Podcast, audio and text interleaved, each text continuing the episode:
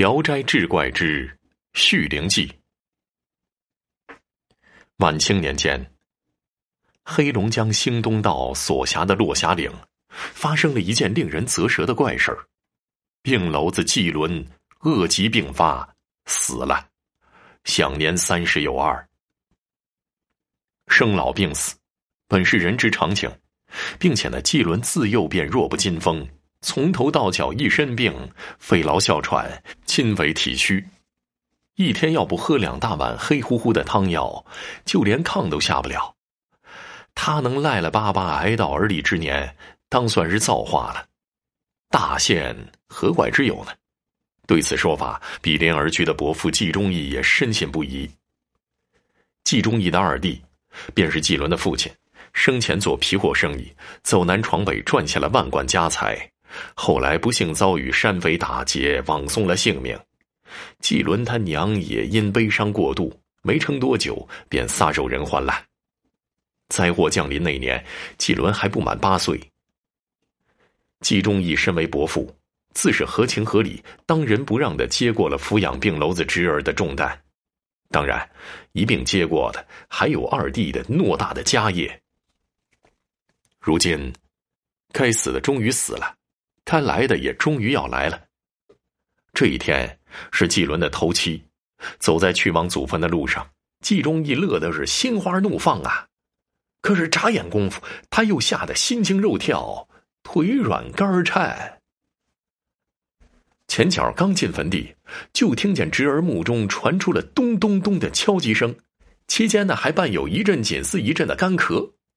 确信不是做梦之后，季忠义愈发的惊骇。扑通的坐在了地上，你都咽气儿七八天了，还胡闹什么呀？赶紧上路吧！尽管季忠义的嗓音颤的都变了形，可是墓中人还是听出了他是谁。大伯，我还没死呢，快挖我出去啊！接下来，入土数日的病篓子起死回生，爬出棺材，拍拍屁股，摇摇晃晃回了家。这档子事儿是不是很怪异呢？而且呢，更不可思议的是，吱呀呀一撬开棺材盖儿，顿有一股怪味扑面而出，熏的那几个帮忙挖坟的小伙子直皱眉。但是沁入肺腑啊，又觉着通体舒爽无比。当天晚上，季忠义请来了落霞岭所有的坐堂医，给季伦诊病，战战兢兢一番折腾，结果出来了。季秀才既非死人，也非诈尸的活死人，他呢就是一个活人，身患多种疑难恶疾、时日无多的病人。可是，一晃呢，三个月过去了，季伦虽然瘦削的像麻杆儿，那口气儿却没断；又一晃，半年过去了，季伦不但躲过了黑白无常，脸上还出现了几丝红润。这下子，季忠义坐不住了，尚未想出良策来。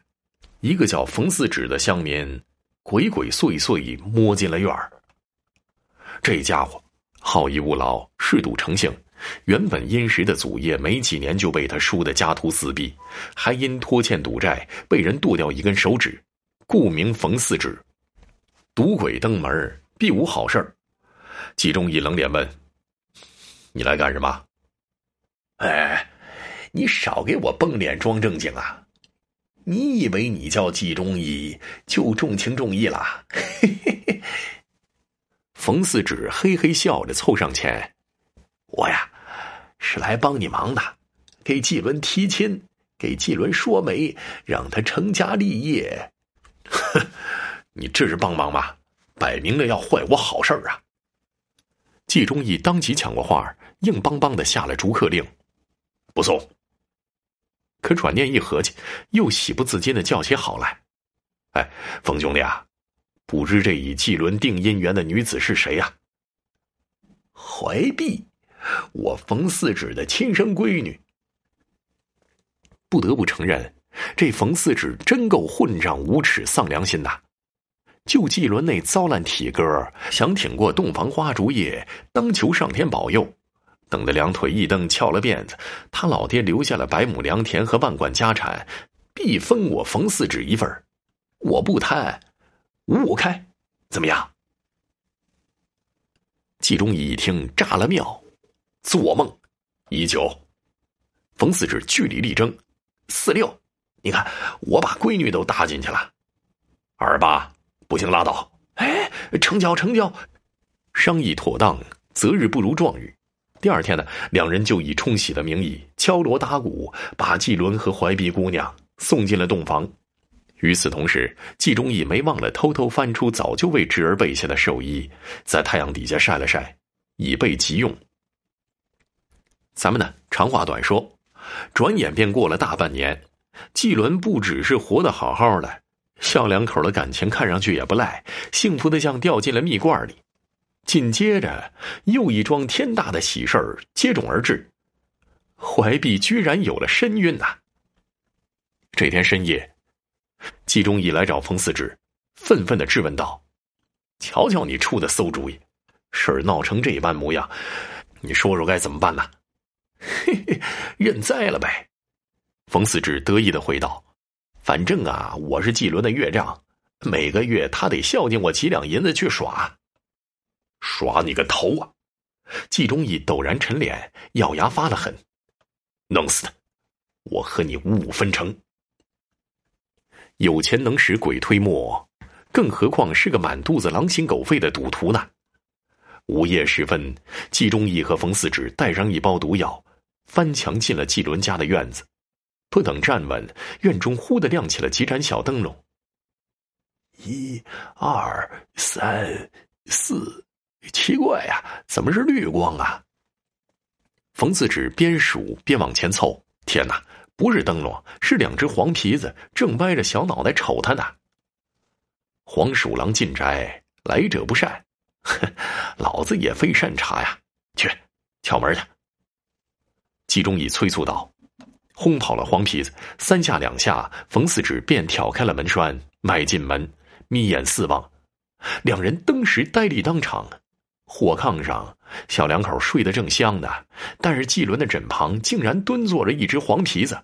眼见他张口吐出了一粒樱桃般大、泛着柔和白光的物事，缓缓的送入了季伦的嘴巴。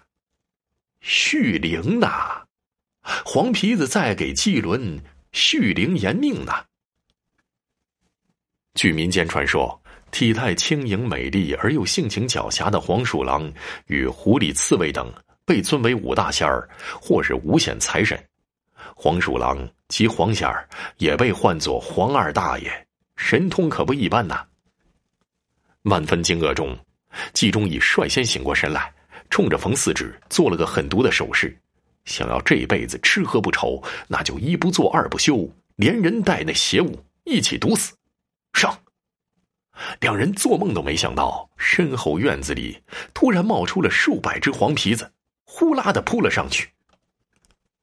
暗夜消散，天色放亮，季伦家的院子里又恢复了平静。只是季中义和冯四指不知中了什么邪，一个瘫了，口眼歪斜失了声；一个疯了，满山岭乱跑。说来更有意思的是，两人勉强熬到五十出头，就先后踏上了黄泉路。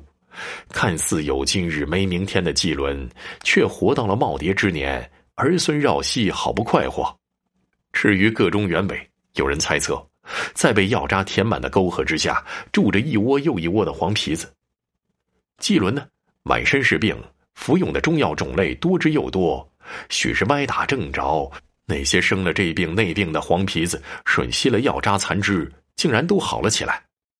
人心虽不古，浅薄诡诈，诸如季伦的伯父季忠义，怀璧的亲爹冯四指。可是那些黄皮子却心念恩情，还打动进入了季伦的墓穴，含药救命。也难怪，棺椁一开，乡亲们会闻到阵阵异香啊。